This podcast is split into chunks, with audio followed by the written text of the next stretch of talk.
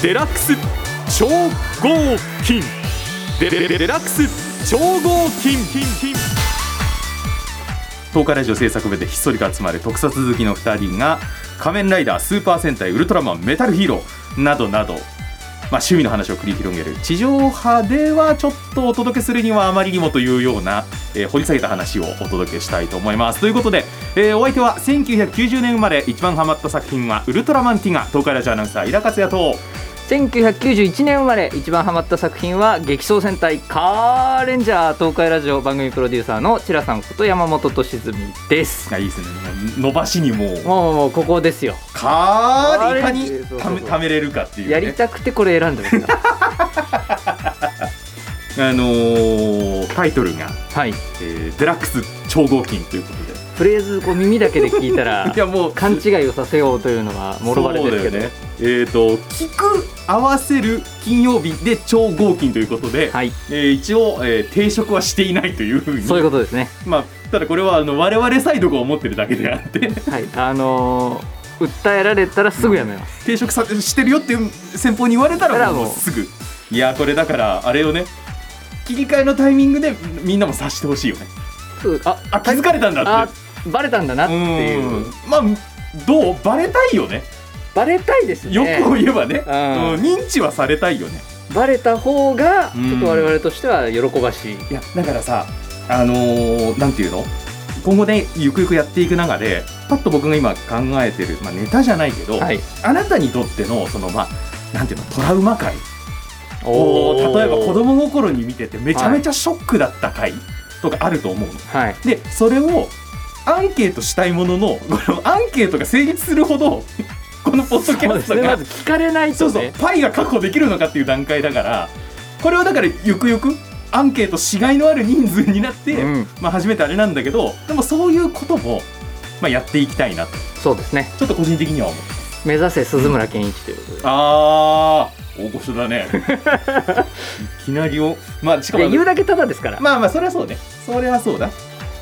俺ちょっとびっくりしたのがさ、はい結構名古屋って自分の好きなものに縁が深かったんだなというかその勇者シリーズとかロボットっていうと、あの例えば勇者オカウガイガーとかあのダグオンとか、はい。あれメーテレさんなわけですよ、あそうですねメーテレですね。ね、意外とねこの僕たちの上層教育を育んだものが 実はこう名古屋から発信されていたっていう。なるほどもう毎週欠かさず見ていたウルトラマンメビウスがはい。ライバル局のものだと。は そうですね。今やもう敵になっちゃいましたからねあ後から知ったよね。いや。これぐらいまあ我々過去作に関して言うと自分が子供の頃以前のものはふわっとしてるので。ふわっとしてます。あのそれはむしろあの当時のリアルな声をはい教えてほしい、そうですね。うん。我々もこうそれこそインターネット世代ですから、うんうん。ネットで後から得た知識。そうそうそうそうまあ本とか雑誌も今日もちょっと横に置いてますけどすごいコレクションが今日来てますこういう本とかで得た知識でしかないので、リアルで皆さんがどう感じてたかもね、うんうん。ぜひ教えてほしいですよね。なんでまああとどれぐらいバレてるのかっていうのを観測するためにもはい、ちょっとやっぱあのハッシュタグつけて、そうですね。うん。別にメールアドレスとかありませんので、そうですね。あの会社の公の仕事ではありませんので、もうあのねそうそうなんですよ。皆さん想像ちょっとピンとこないかもしれないですけど。あの公の仕事にしないとメールアドレスすら取得できないわけですよ。いやまあそりゃそうですよ。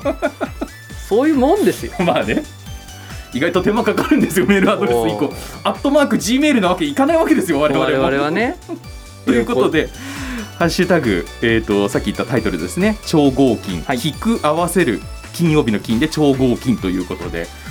これあの本家の方にしちゃうと本家の方のあれがどんどん流れいっぱい出ちゃうんで、あの調べましたけど一応、うん。あの一個だけうん。5変換でこれになった人がいただけでした。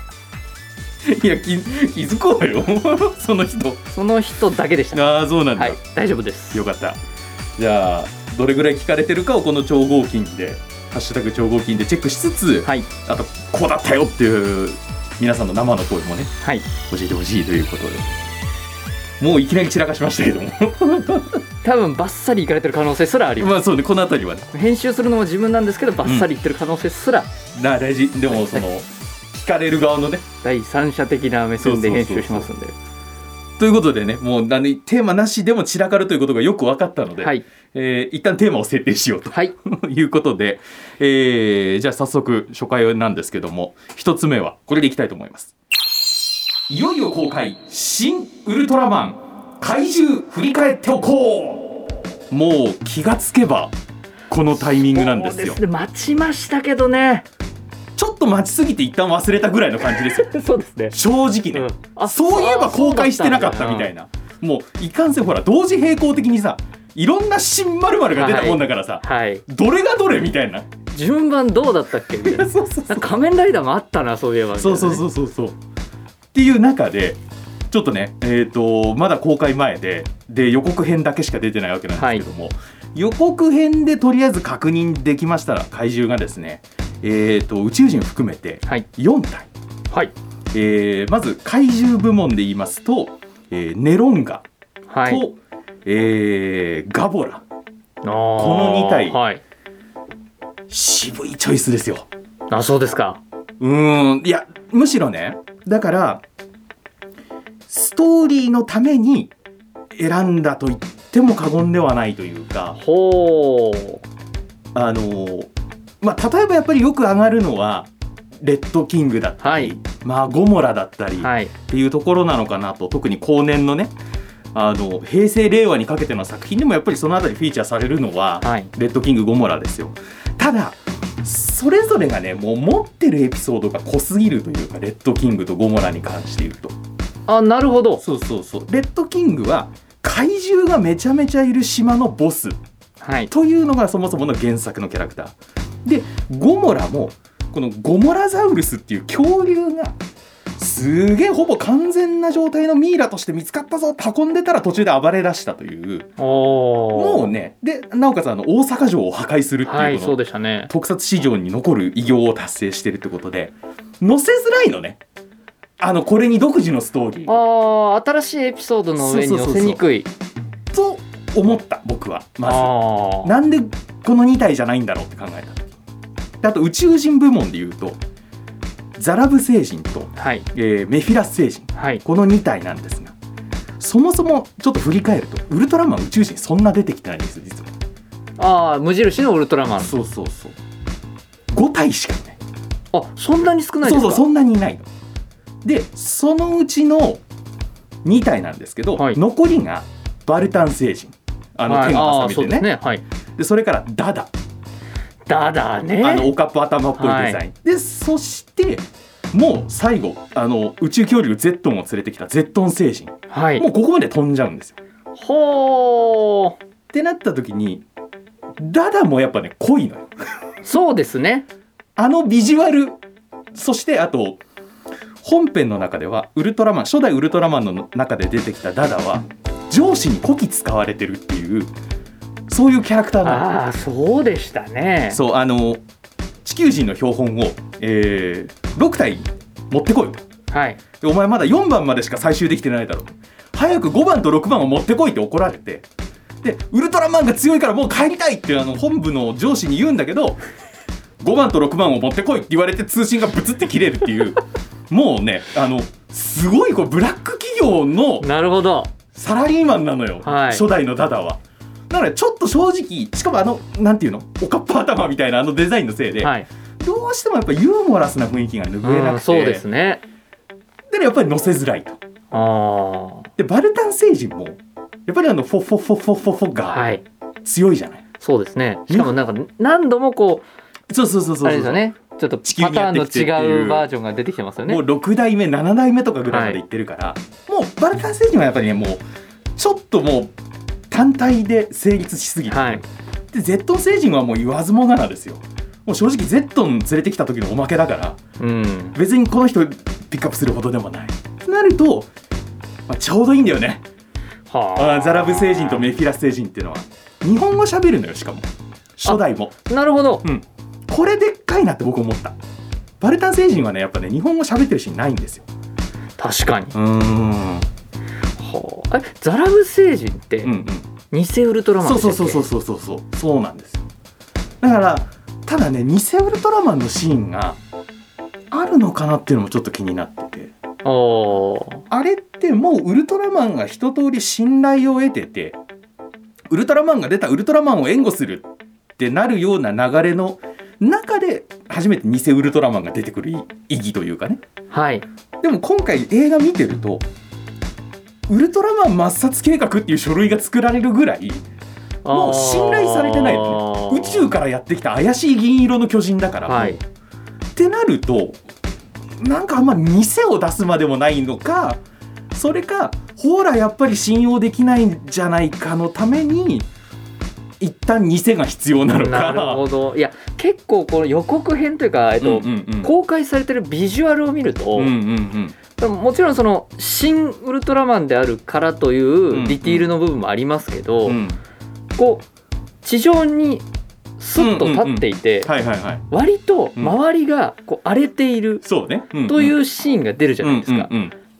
の上でって見ると、あれ？この見せられてるビジュアルって、もしかしてそもそもが偽なんじゃないかっていうなるほどねよくわからない推理をしてしまうところもあるんですよね。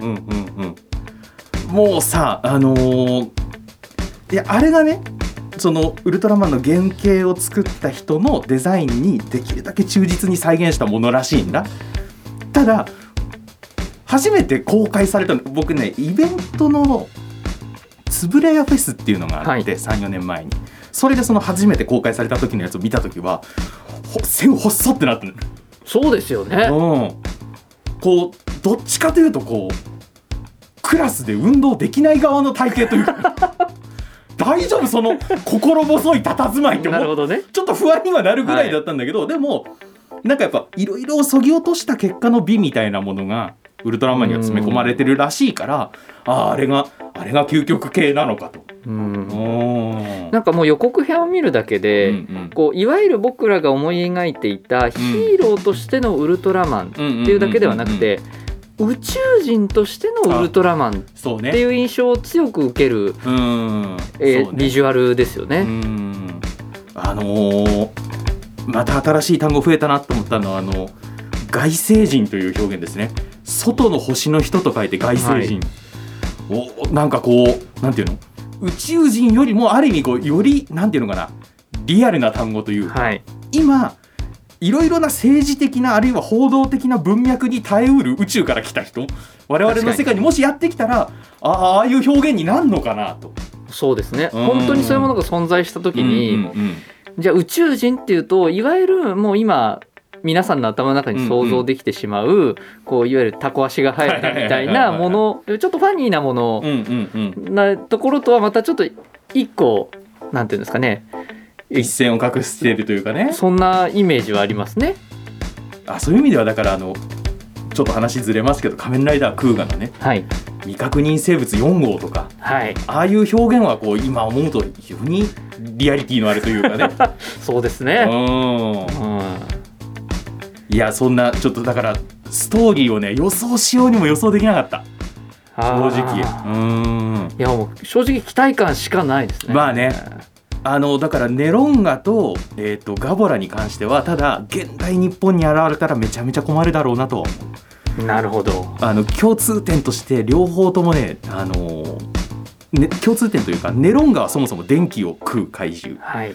でガボラはウランを食う怪獣なのあで、うん、やっぱり今の日本に現れて一番その危機感を感じる行動を取りそう、うん、分かりやすく。あ、監督らしいといえばらしいチョイスかもしれないですね。うんそうそうそうしかもあの着ぐるみが実は共通というおそお、なるほど。あのね結局ね首から下がね両方ほぼ一緒なんですよ彼らは。はい。いわゆるオーソドックスな、えーあの四足歩行の怪獣なのであのねだから実はこうネロンガが第一形態ガボラが第二形態みたいな演出も。可能っちゃ可能なんだな。シンゴジ的なことですね。そうそうそうそうそうそうなるほど。感動したのはガボラのあの顔がドリルになるっていうああ。あの演出ね。パカッと。そうそうそうそうそう。そうですね。あの襟巻きのようになっているパカッと開くが。側がねどちらかというとね。昭和フィーチャーされましたがああれがあのフォルムであることは。まっすぐ頭の上にこう登ってきてパカッと閉じるとこう尖った円錐形である男のロマンドリル。そうですね。いやー来週ですか。ねえそうですよ。来週金曜日13日公開です。13日ですね。いやーだからまあちょっと答え合わせというかね。そうですね。こうだったねっていうのをこうネタバレにならない範囲なのかもうあのネタバレしますってこうタイトルにつけネてタバレしてますっていうのがねまずまずは井田さんも私もうん。公開週に見に行くところから、そうだね。そうだね、うんなんとしても、うん、お親が連れてってくれる世代じゃもうないですから、はい。おの己のスケジューリングではい、見に行く時期ですから、デラックス超合金。もう一つじゃあそうですね次の話題、はいはい。まあこれも最新のというところですが、はい。アバタロー戦隊ドンブラザーズここに来て5体のロボットが合体ドン鬼退人誕生どこで区切ったらいいかわからない名前をしてるけど。そうですね。鬼退治にかけてきたかというびっくりもあるんですが、うんうん。現在テレビ朝日系、まあ、名古屋地域でいくとメーテレで、はい。えー放送中の「アバタロー戦隊ドンブラザーズ」ん。これスーパー戦隊シリーズの最新作ですけど、はいはい。えもうすでに放送が始まって、えー、2月ぐらいですか経ちましたけれども、ここに来てようやくうん。5人の登場人物それぞれに対するマシーンとうんうんうん。それが5体合体して出来上がるロボットがはい登場しました。何話？えー、第えーと登場がうん。第9話。すごいね。で合体が12話え？ですね。あ何 5, 5体揃ってから合体するまでさらに3そうです話使っね。てんだ9話要は9話で、うんうんえーとレッドだけがうんうんうん。ロボ太郎と言われる、まあ、この5体合体前の単品のロボットにうん。なるというか、えー、とちょっと複雑なんですけど、うんうんうん。アバターチェンジっていうシステムを今の戦隊ものは、うんえーとうん。うん導入してますんで、はい。本人がいわゆるその形態にまあこう変わっていく、VR 世界の中で変化をしていくってうんうんいう,、乗り込むんじゃなくてそうですね。も自らがっていいうう形なんですけど、まあ、なんで9話でレッドだけが形態を変える。うんうんでその後、えー第10話うん。でそれ以外の4体も、えー形態変更。いわゆる大きな形になると。はいはいはいはいはい。でそして12話、まあ、ちょっと11話がどうなるのか書かれてないんですけど、うん。12話でもって初めてこの5体合体になると。まあ、バンダイから発売はに、えー、と28日か。5月28日にん。バンダイからロボットとしては出ると。あーでもだいぶゆっくりだね。そうですそうね聞くと。だからこれちょっと界隈というか、まあツイッターとか私よくあの、玩具のレビューをされる方のチャンネルとか YouTube で拝見するんですけど、えー、とそこでも言われてたんですけど、うん。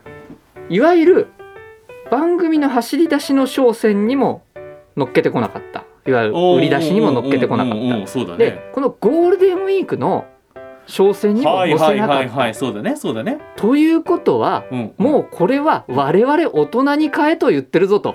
あーなるほどなるほど。そういう方程式になるんだ。そういう見方をされてる方もいるぐらいなるほど。ちょっとこう今回確かにビジュアルもですね非常に、うんうん。あの特に我々世代平成初期に生まれてるような世代の心をくすぐるようなロボットのビジュアルで、でなおかつ、えっと、これ5体合体した時の全高がうんうんおよそ36センチ。でスーパー戦隊シリーズでいくとうん。史上最大級のロボット玩具。え？になると。もう？も36センチ。そうですね。うもうさもうね恒例ですけどはい。こっから基本足すじゃないですか。そうですね。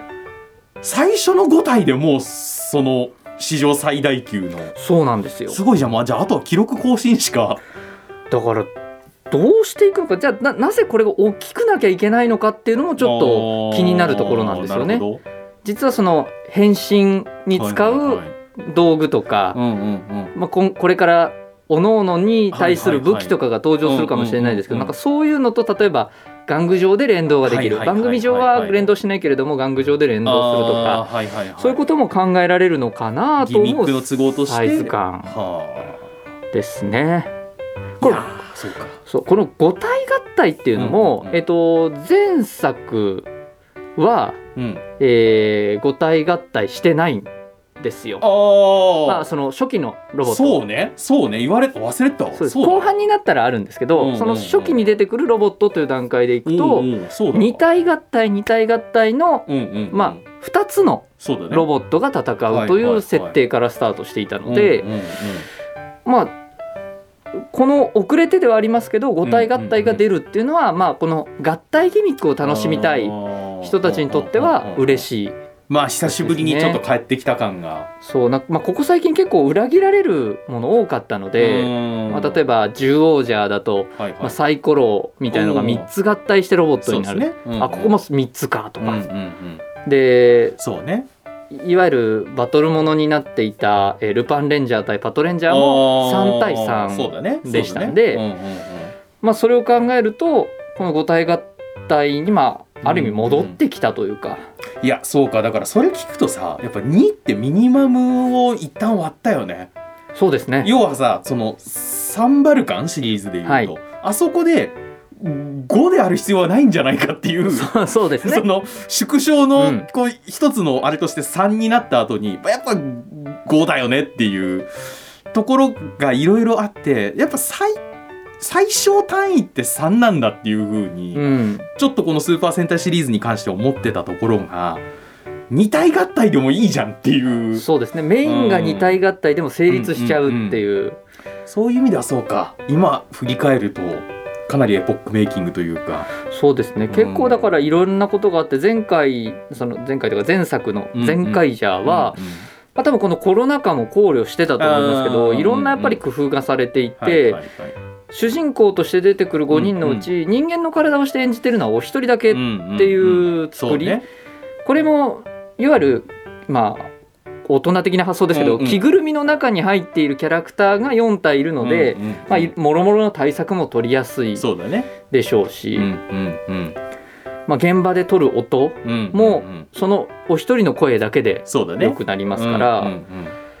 まあ、その点での負担軽減にもなってるでしょうし、うんで今作もいわゆる変身後の姿に関しては、あ5人のうち2人は、あはいはいはい。まあ一応スーツもあるようですが、うん映像を見ているといわゆる CG 処理ね。をされるキャラクター、もう最初から CG 処理が前提のキャラクター、俺あれびっくりした正直。ちょっとさ僕ら世代はさ CG の方が高いっていう。そうですね。あれあったじゃん。あのワンシーンのためにうん百万らしいよみたいな。そう制作コストが CG の方がかかるっていう考え方でしたからね。もうだから今逆転してんだろうねきっと、うん、どうなんですかね。でもねあトンのトンぐらいなの見てると、うんうん。結構荒いなってとこありますよ。まあまあまあまあ。あのより一層制作コストは下がったんでしょうね、まあ CG を導入することに対する。あといわゆる実写との差も少くなくなった、まあそうだね、うんそうだね。だと思いますね。まあだからそういう中で、じゃあちょっとこの五体合体のドンゴニ大臣今回はちゃんと二足歩行で立つロボットの形ですけど、これが果たして CG で描かれるシーンが多いのか、それとも今まで通りのスーツで描かれるシーンが多いのかっていうのもちょっと僕は気にしてますね。そうだね、うん。えーっとだからもう3つぐらい前になっちゃうのかな？恐竜のさえーっと最近一番新しい竜奏者あ竜奏者、はい、あれ結構スーツで、そうでしたね。その作品ごとの特徴の一つでもあるんですけど、ね。僕は比較的やっぱりこのうんうん。スーツで演じられてるシーンが多い方が好うん。きなんですよね。いわゆる子供たちが親しみやすいんじゃないかなという気がしていて、あのだからそれで言うとさっきのつぶらやフェスの話に戻るんだけど、あの時にあのー、2万円とかぐらいだったかな確か。あの実際の、えー、とウルトラマン当時放送中だった大河のはい、撮影シーンで使われた、えー、とビルの爆破の瓦礫ほう。をそのチョコレートみたいな感じで箱にこう詰めて売ってて。あ販売されてるんそうそうそうそうそう。はい。だから要はそこで買うことでこのお金後の爆破シーンの予算になりますみたいな。なるほど。そうちょっとねあのー結局は買えなかったんだけど迷ったね。もうだってどう考えたって2万円もするはずのないコンクリートなんだけどでもここで買っておくことで未来の子供たちも自分と同じようにあのガチの爆破シーンを見れると思ったら、いやあのおお布施的な。そうですねファンの鏡ですよね。ある意味いねやそうだからあのそれは思った。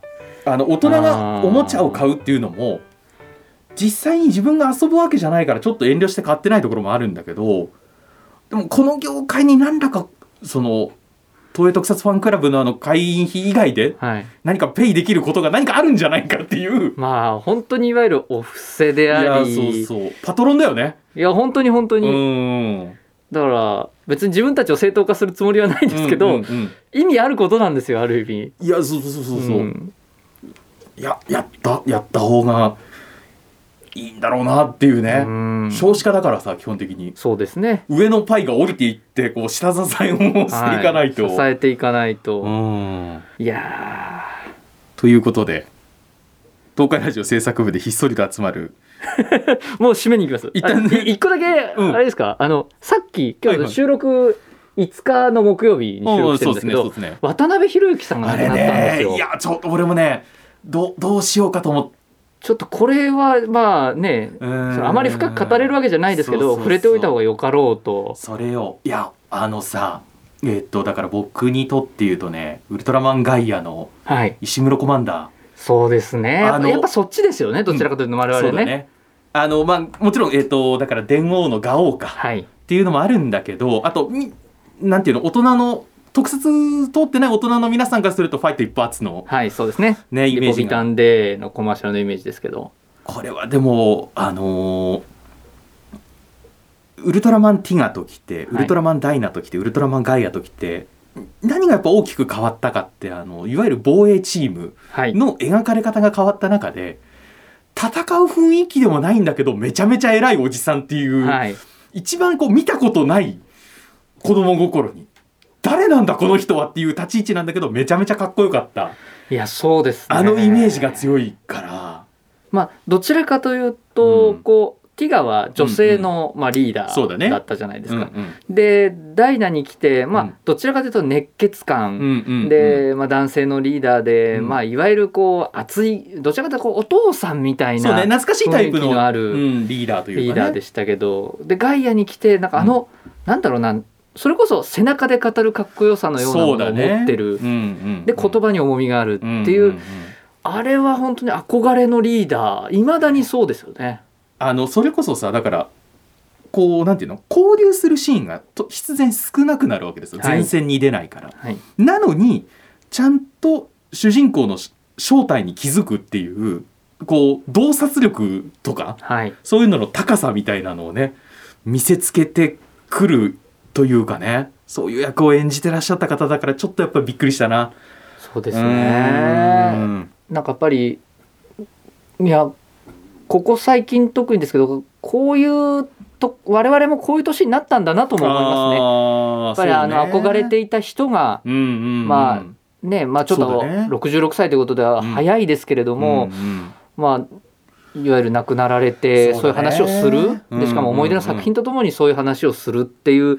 年になったんだなというのはちょっと思いますね。デラックス超合金